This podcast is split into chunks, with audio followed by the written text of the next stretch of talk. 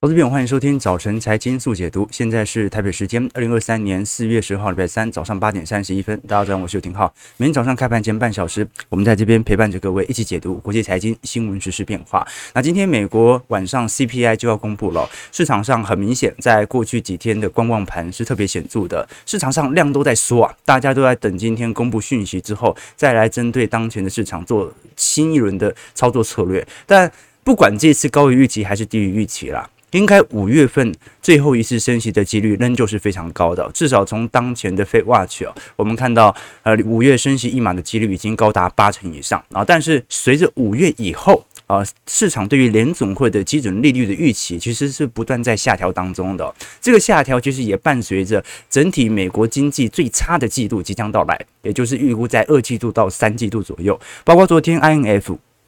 国际货币基金针对世界经济展望的预测，今年全球 GDP 增长率哦，啊下滑到二点八 percent，明年预估会回到三 percent 的正成长。所以今年你说上半年算不算是衰退年？也算。但说今年算不算是复苏年？因为下半年也算。所以这个就会让市场上要重新在二到三季度啊产生新一轮的定价。但不管如何，反正讯息很快就出来了。这一次预估。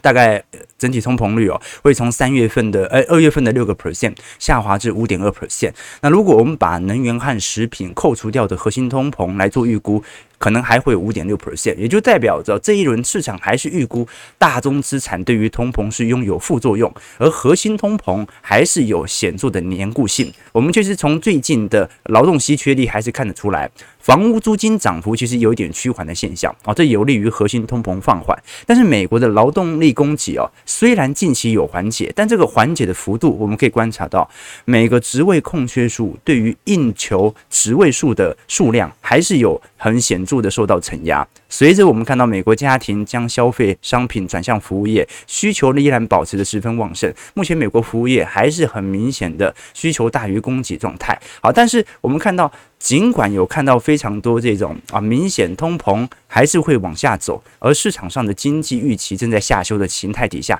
美国股市还是做大幅拉升啊。我们可以观察到，最近呃不管是辉达、脸书、特斯拉啊各大全值股，其实都在一个显著的上行过程当中。辉达今年以来涨幅高达八成三，脸书涨幅高达七成一，特斯拉涨幅高达五成五，Salesforce 涨幅有四成三，全值最大的苹果就涨了两成三。好，所以你。看这些全值股都涨这么多，难怪指数一下就带上去。那反而我们看到这一波，在过去被视为避险资产或者防御性资产的传产金融类股，你像是强生啊，或者像是莫德纳，像是 SVB，或者我们看到很多银行股，这一轮反而是摔得比较重的。好了，那有趣的一件事情是，这一波的上涨。其实是怀疑中上涨的，非常明显。我们过去几天做了很多情绪上的推演，目前市场上大多数人都是以保守看待本轮的反弹，也认为这一次是无稽之谈。明明基本面没有反弹啊，我也不认为，诶，基本面没有反弹，股价凭什么反弹呢？那即便市场知道你可能是在反映第三季到第四季的复苏，那也不应该谈这么多。这个是大投行的看法，大投行顶多把今年的标普五百指数 EPS 设定在二百二十四块。乘上一个中性本益比十七倍哦，都不应该达到四千点以上的点位，但标普是很顺势的贯破四千点嘛。但是我们也可以观察到，这种情绪上的保守，其实也反映在了过去为什么高空力道如此之强。我们可以观察一项数据，这项数据是美国，我们看到在呃随之而来。呃，美国商品期货交易委员会的数据哦，这个数据是统计到上礼拜五为止了。那以对冲基金为主要的大型投资者，我们看到在标普五百指数的电子迷你期货的净空头头寸当中哦，增加了接近三十二万份契约。那这几乎是过去二零一一年以来的最大，也就是市场上我们至少从期权交易者、短期交易者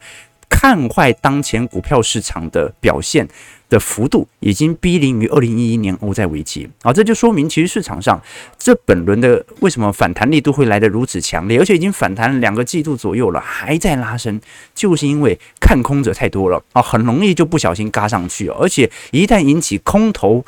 呃，这些操作者内部的恐慌氛围啊，这个轧空力道会产生的更强啊，所以现在就是标准的利空不跌了，而且利空还轧你一下啊，这种情况啊。那虽然我们看到昨天 INF 下调全球的经济成长率，甚至也把台湾的经济成长率哦从原本二点五 percent 下滑到二点一趴。今年的水平，但是看得出来，它是一个全球性的系统性的下调。并不是针对亚洲新兴市场啊。那如果我们来观察，呃，如果以亚洲主要经济体方面呢，日本今明两年的经济成长率是一趴和二点七 percent，中国经济成长率哦，今明两年预估是五点二到四点五趴啊。所以现在全球的呃新兴市场当中，它表现又不太一样了。就是说，现在全球经济表现哦，这你像日本和中国都是今年会比明年好。啊，因为日本还在货币宽松，那中国是因为去年基期够低，所以看起来跳升最快。但是你像是台湾、韩国，是明年会比今年好啊，这种状态。那事实上，我们过去跟投资朋友提过，主计处的。最保守的预估哦，都已经认为今年一季度已经是经济成长最为差劲的时刻了。我们可以观察到，二季度预估台湾经济成长就会回到两趴以上的区间，第四季完全正式进入到扩张格局，来到四点九 percent 以上。所以以亚洲四小龙来看的话，韩国也是啊，韩国明年的经济成长率预估是二点四趴，今年预估是一点五趴，比台湾低。那在这种状态底下，就说明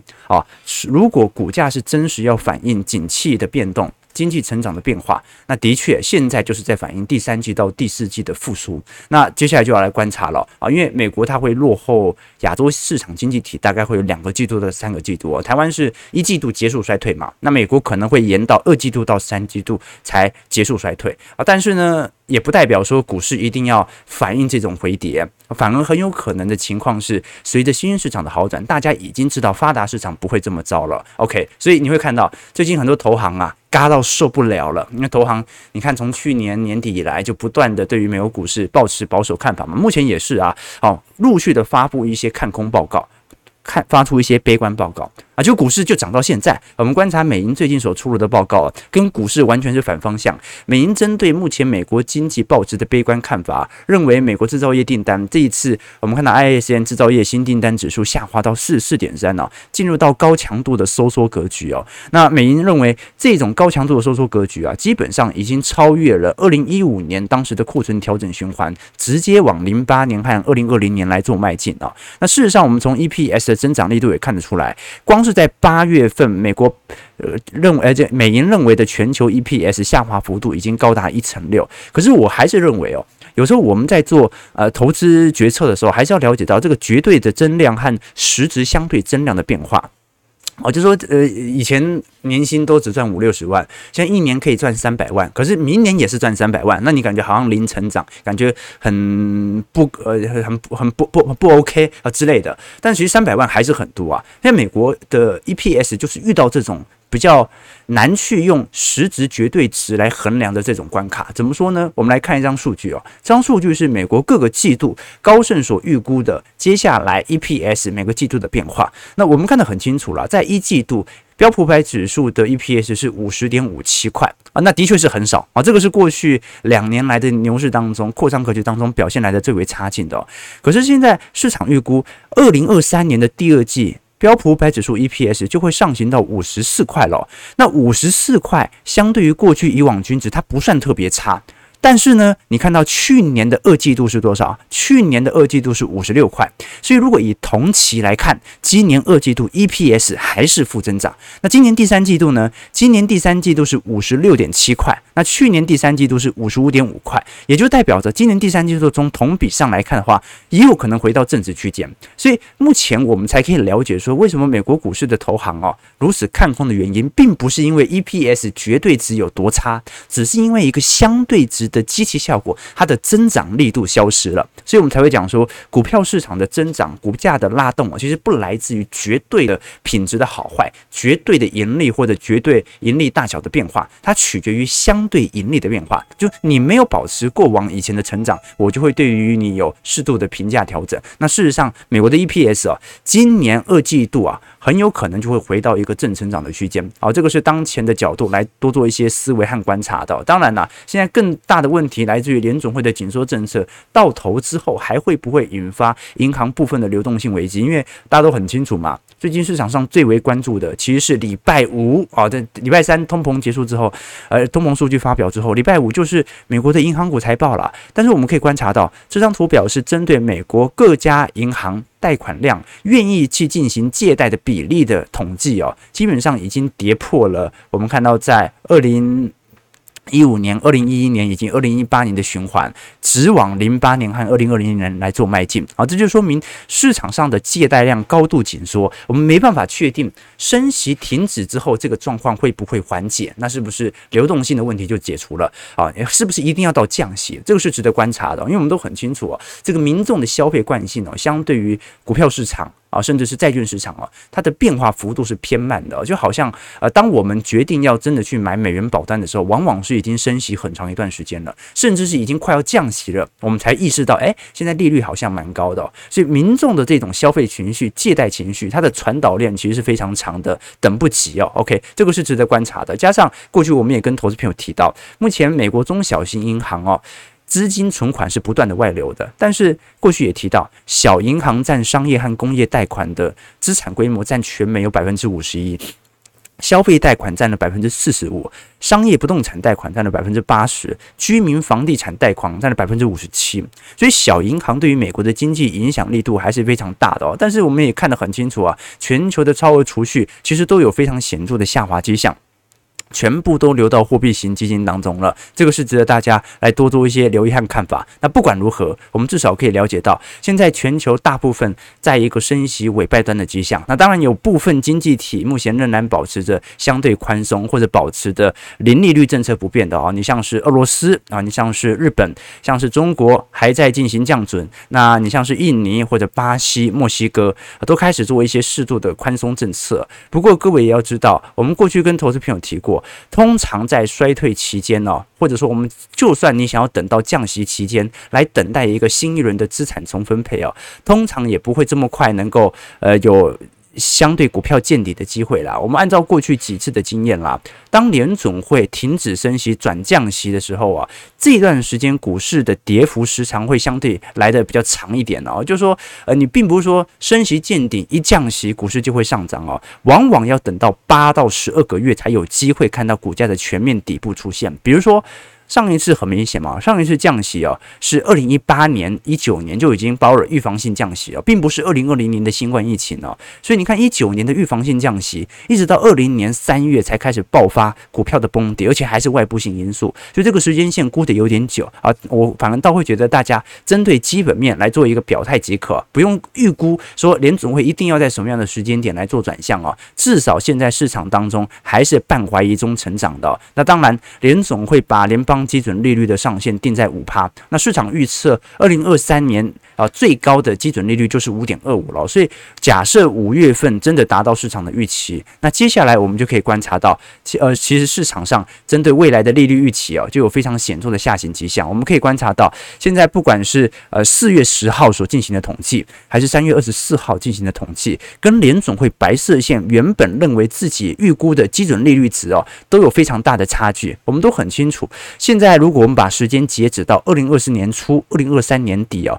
四月份的预期是预估会降息，大概有两码到三码的空间。好，那么本来三月份的预期是认为要降四码到五码嘛。那现在的问题就是，联总会鲍尔已经表态，二零二三年是不太可能会有降息的空间，但市场依旧把利率的预期定调在四趴到四点二五左右。那这就形成非常大对于科技股的估值的误判啊，或者说估值的落差。那这有没有可能形成股票市场未来？针对科技股产生新一轮的波动，几率是蛮高的，因为大家都知道最近科技股波动很大嘛，涨这么多，呃，你要有什么借口让它跌？这个是随便找一个借口都可以跌的，对吧？那利率政策的打压其实就是一个非常显著的例子哦。OK，这有网友说，这个可是美元和美债现在这种抛售情形，对于未来美元大幅贬值，或者对于呃美债的抛售情况，会不会产生冲击？这这的确。你讲的就是去美元化的问题嘛？这的确是一个中长期的问题哦，但这绝对不是短期内我们看到本轮升息周期结束最大的问题哦。啊，因为毕竟我们都很清楚嘛，美元和美债现在仍然是市场上少数广泛的呃储备货币性质的货币之一嘛。你除了美元来做定锚，你像台湾外汇储备是美元嘛？啊，基本上就美债啦。那有些国家喜欢用黄金嘛？那你有有用欧元的吗？有用人民币的吗？就欧元和人民币都不是广泛的储备货币，它只是一个交易货币哦。所以我们以前看到一篇文章哦，就是以前大家看港片嘛，不是都香港的黑社会老大手上为什么都要带劳力士？那有三个原因嘛。第一个是因为劳力士很贵，那如果这些老大犯了事啊，要跑路那就要快速的变卖这个随身的表，那还能够有个生计，或者能够东山再起嘛。但是如果比劳力士贵的表，其实也很多啊。为什么一定要是劳力士呢？啊，这个就牵扯到第二个原因，除了贵之外啊，第二个原因就是因为劳力士的变现能力很强。好，在我听说了，在全球各大赌场里面啊，劳力士都可以换成钱，是这样子吗？我不确定啊，我听别人讲的。那其他的表虽然很贵，但是相对于劳力士就没有这样的便利性啊。事实上，去香港真的这个他们劳力士的专柜店真的蛮多的。那第三个原因是因为，如果老大们要变卖劳力士。通常都要东山再起啊，要按照一点五倍的价格把它给赎回来，不然就不吉利嘛。好，所以这是呃这个黑社会的一种文化，古惑仔的文化啊。所以你看一个东西想要流行哦，它就要经历三个阶段啊。你要提供价值，你要让价值有它的通用性，你要让价值上升成一种文化。那美元其实，在过去二十年、三十年来看啊，它一直保持着这种氛围啊，就它依然提供着明显的价值，要不然美元就不会是世界上最大的避险货币了。那它拥有一定的流动性、通用性哦。你像人民币，人民币不开放啊，啊，这人民币进行资本管制，所以它。没有资本开放以前，它不太可能成为主流国际货币哦。那第三个就是让价值上升成一种文化。现在美元和美债还是市场上最保本的货币之一嘛？OK，所以这个是长期的问题，那短期内影响并不是特别大啦。OK，那我们先看一下美国股市表现。我们看到道琼工业指数上涨九十八点零点二九 percent，收在三万三千六百八十四点；纳指下跌五十二点零点四三 percent，收在一万两千零三十一点；标普微跌零点一七 percent，啊，几乎没波动，收在四千一百零八点。费城半导体指数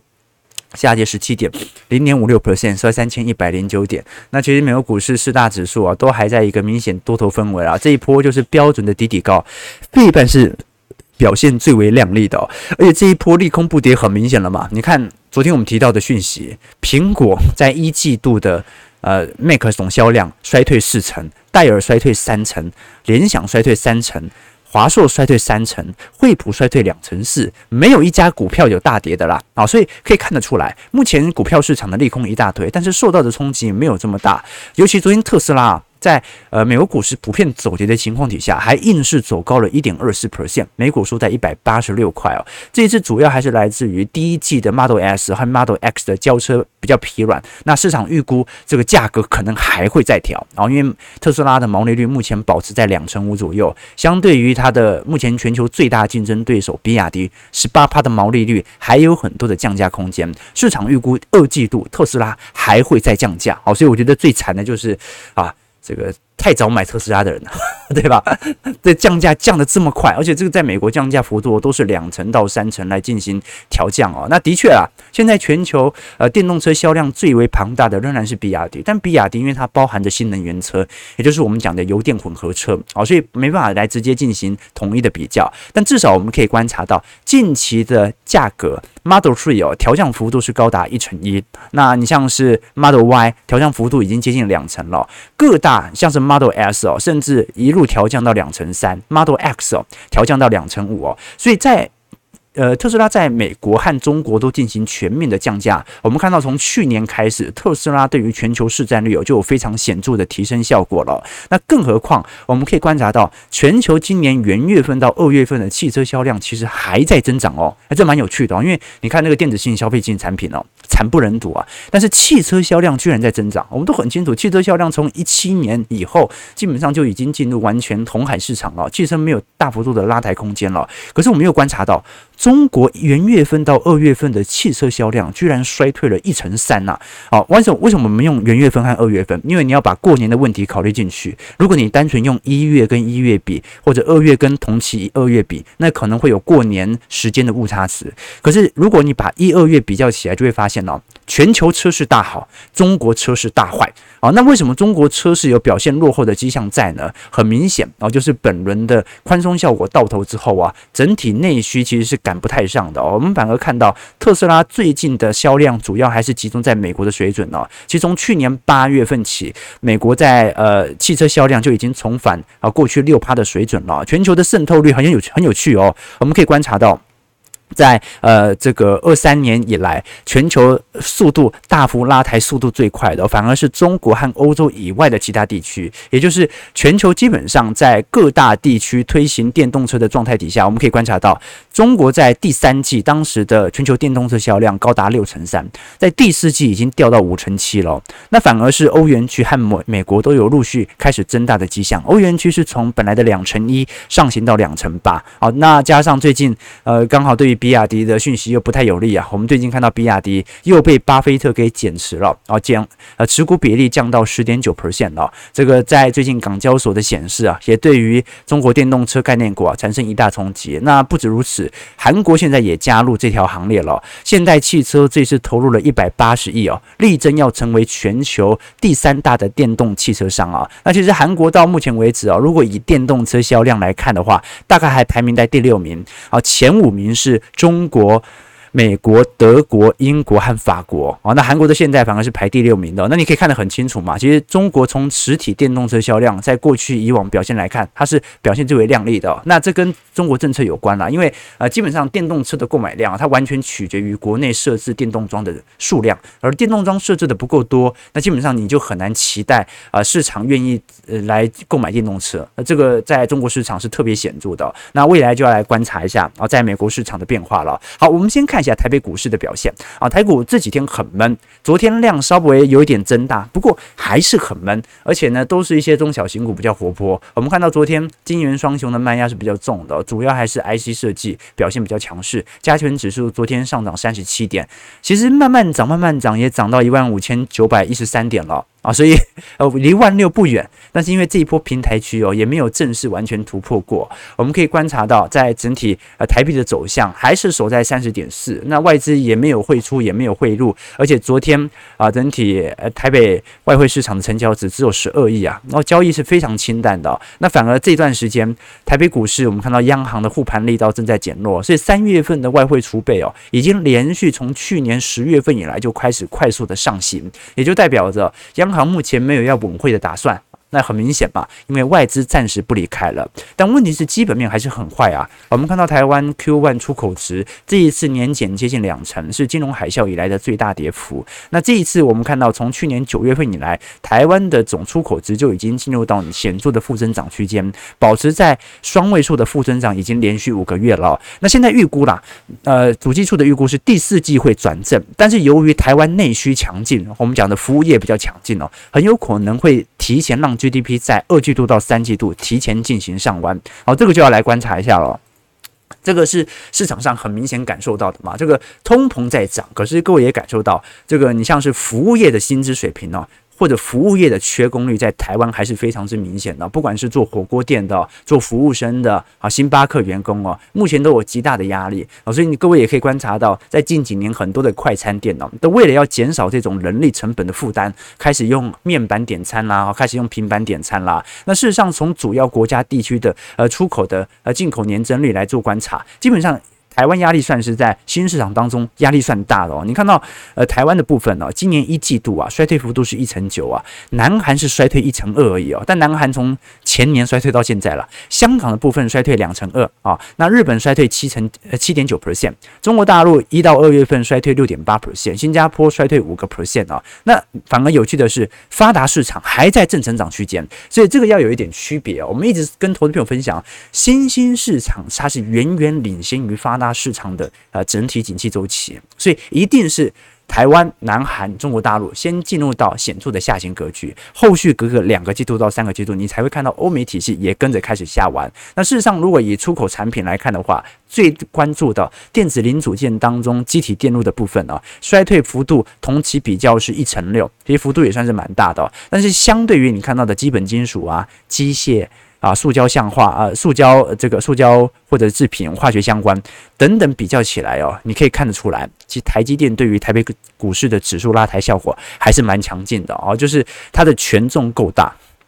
只要它的衰退幅度啊，不像其他产业这么多，它就可以拖住整个台北股市的全值水位啊。啊，但另外一方面呢，呃，最大的问题来自于接下来央行召开理监事会议之后啊，要不要因为现在的基本面的恶化而开始进行利率的调降？但问题在于三月份的 CPI 出来了，这一次已经连续二十个月超过两趴的通膨物价水准了。我们可以观察到，呃，这如果是以最近通膨数据，三月份是大概是二点五趴左右哦。那其实涨幅最多的，哦，你像是芭乐，芭乐涨了五成一啊。那芭乐为什么涨？我有点忘记哦，是气候问题嘛？那鸡蛋涨幅价格是两成六。好，那鸡蛋你看看怎么涨两个成六而已，啊，涨了一倍了吧？哦，那这我们要讲说同期比较，跟去年的这个时候比，可能前年鸡蛋就开始涨了嘛。那国外旅游油费涨幅有两成二，旅游住宿费涨涨幅有一成七，沙拉油和调理油涨幅也有一成八左右。我们可以观察到了，如果是以在整个三月份的通膨，最为显著的还是食品价格，然后这个是最有感的。蛋价的部分涨幅也是非常之显著的。那事实上我们可以观察到，不管是米啊、面粉、猪肉、鸡肉、鸡蛋、酱油。几乎是全面上行的状态。那沙拉油的部分涨幅最大，有十五个 percent。那唯一在所有的我们讲的行政院认定的稳定物价小组当中，特别关注的重要民生物资啊，只有一个跌，是什么呢？啊，牙膏跌了。哦，所以大家可以观察一下，如果。牙膏它还上涨的，那就是啊恶劣厂商啊，恶质厂商哦。牙膏下跌了零点九三 percent 啊啊，不知道是不是牙膏材料有明显成本的下行。那其实我们也可以观察到啦，如果以各类别重要支出来做权重分出的话，大概以消费支出的部分呢。三月份平均每户了，好，就每个家庭以消费八万块为例的话，支出大概消费支出增加了一千八百块，食物费大概增加了一千块，衣着费增加五十四块。居住类增加四百三十九块，整体通膨水平的上行速度，其实在三月份仍然是偏高的，所以这个就让央行处于一个尴尬的处境，那就是我们按照刚才的呃做呃主计处的预估哦，基本上二季度到三季度台湾经济就要开始见底上弯了嘛，啊，所以要开始复苏了。那你要复苏的话，那这个时候是不是啊要呃应该这样讲啊，二到三季度啊，呃台湾出口值可能还是有在。底位盘旋震荡的区间，但这段时间通膨还是保持在高位，所以就会让主计处以及中央银行的决策产生一个尴尬的位阶，那就是到底现在是优先先进行通膨的抑制，还是帮助台湾提前走入到出口值的负增长呢？刚才有提到嘛，我们看到在整个台湾的经济成长当中哦，呃，台湾的出口的衰退率其实在今年一季度。以来衰退幅度是比南韩、日本、中国大陆、新加坡都要来得重的，所以你这个时候停止升息，那的确有利于啊台湾未来啊在整体呃出口的拉抬效果。但是这个时候停止升息，那物价怎么办呢？哎，对不对？这就是比较大的问题了。OK，那我们可以观察到，在整体昨天外资买卖超层面，外资昨天买了八十二亿，这是连续三天买超，但前两天几乎等于没买嘛，投信反而在。昨天小幅调节了七点一三亿啊，那如果以主要国家的。买卖超来做观察，因为现在全球量能都在缩啊，所以可能等今天过了之后再来观察。但昨天小台倒是蛮明显的啊，几乎是全面转空哦，呃，应该不用讲全面转空了啊，就一直都是偏空的。昨天又加空了的意思哦。那昨天其实指数也没涨多少，但是空单有比较显著的啊行情变化，我们就来观察一下了哈。就说市场不管是美国股市啊、全球股市还是台北股市哦，目前还是保持着一个偏空氛围。那这波偏空氛围它可以保持多久？我们未来再跟投资朋友多做一些留意和观察。事实上，就当前的情况为止，啊，我觉得不容易改变哦，因为行情就是在半信半疑中成长。而现在市场上其实利空一大堆，那就会让大家不断的怀疑嘛。那你一怀疑，股市就莫名其妙拉上去了。好，加权指数上涨十一点啊，那越来越靠近万六了，但量能也不大啊，今天量能还在缩，大家都在等今天晚上的 CPI，是在一万五千九百三十点。我们看一下投资朋友的几个提问啊，OK。好，牙牙膏没跌哦，牙膏没跌，真的是这样子吗？OK，啊，呃，我才不休无薪假，请公司给我资遣费啊。特斯拉还要降啊，其实降价降价幅度已经很多了。OK，带劳力士开宾士啊啊，比特币啊币啊，对对对对对，有机会我们来聊一下比特币啦啊，比特币。最近好像涨幅很大，好，但是距离高点很远呐，对不对？这个涨幅，比特币涨幅今年涨幅高达接近八成嘛，啊，但是啊，人家从这么高的点位跌下来啊，你涨百分之百，对不对？都不一定现在能够回去，对吧？好了，九点零一分，我们今天就稍微梳理一下在通膨前的概况。事实上，整体的趋势还是要看今天晚上的通膨数据公布了。不过我倒认为，不管是高于预期还是低于预期啊，整条升息周期的尾声差不多要见到了。那这个升息尾声见到之后，不代表会降息。但是呢，可能就保持在利率一路到年底的区间，联总会的紧缩政策效果啊，这个前几个月都看不到，光是一场银行的危机，就看到，哎，市场真的有大量资金啊，开始从股债转移到货币型市场当中。早上九点零二分，如果投资朋友喜欢我们节目，记得帮我们订阅、按赞、加分享。我们就明天早上八点半，早晨财经速解读再相见。祝各位投资朋友开盘顺利，操盘愉快。